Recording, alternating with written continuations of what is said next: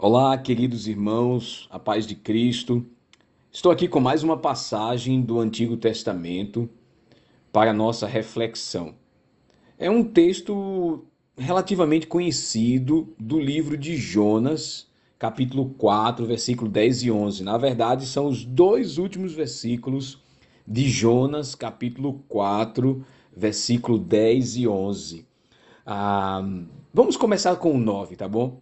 Que é o fechamento do livro, que é um livro que, fe, que fecha né, de uma forma abrupta e deixa a pergunta no ar, né, o que aconteceu com Jonas, o que ele respondeu.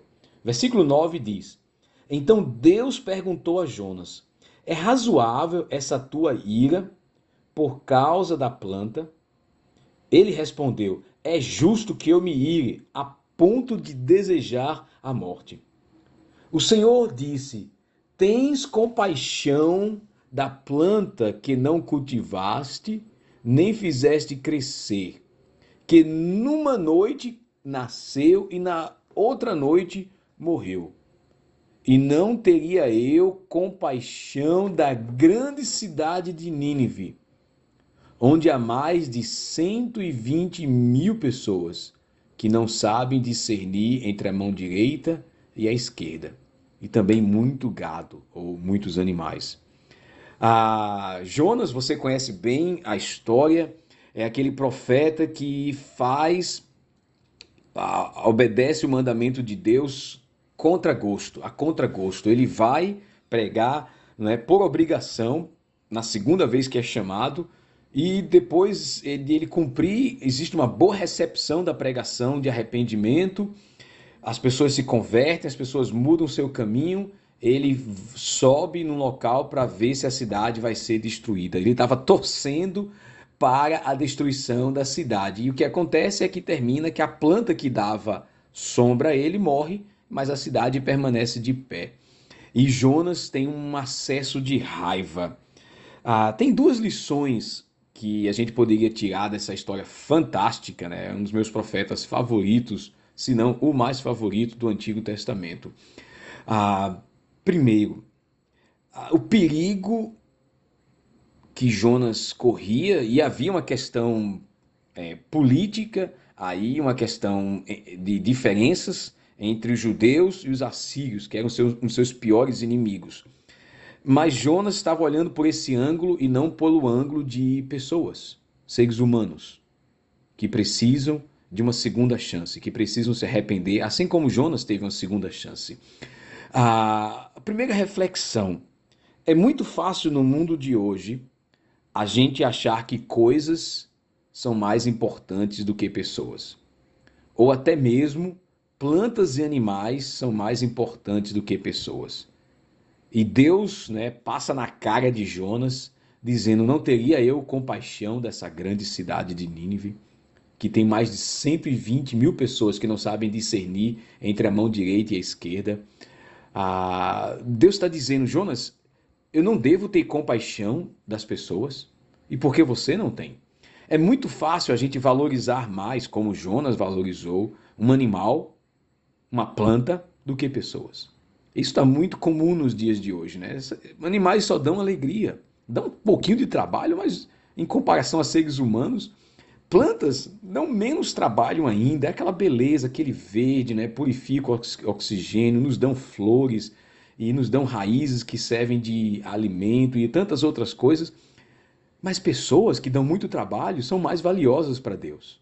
São mais valiosas para Deus. E Deus pergunta: eu não teria compaixão de uma cidade não é? Eu não teria misericórdia de uma cidade que tem mais de 120 mil crianças, né? Possivelmente está falando de crianças que ainda não conseguem distinguir entre a mão direita e a da esquerda. Ou seja, existe talvez mais de 300, 400 mil pessoas, mil, 400 né, mil adultos aí na cidade de Nínive. É uma cidade gigante, meio milhão, talvez, de habitantes. Não teria Deus misericórdia? A resposta, né, esse, essa pergunta retórica é um claro, claro que Deus teria misericórdia, um claro retumbante. Deus valoriza pessoas. Assim devemos nós, assim deveria Jonas.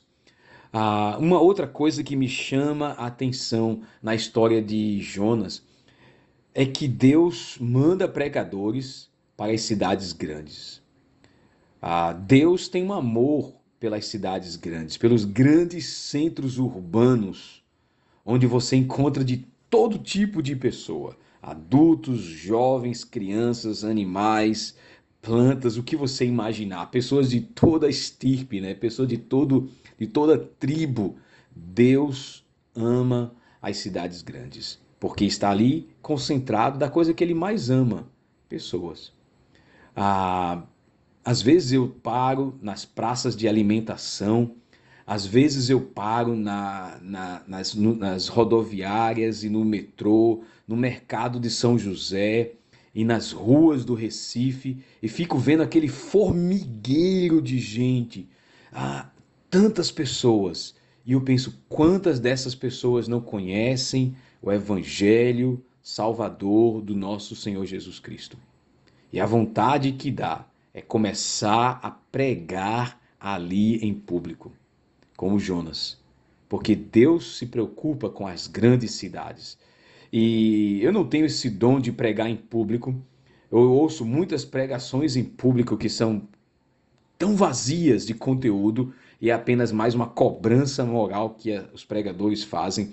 Mas eu já vi alguns pregadores de público, né, de rua, que a pregação dele é admirável.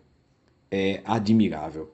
Homens que têm a coragem de parar e colocar um banquinho ali no meio de uma rua movimentada e começar a pregar o evangelho e chamar pessoas a uma nova vida, ao arrependimento.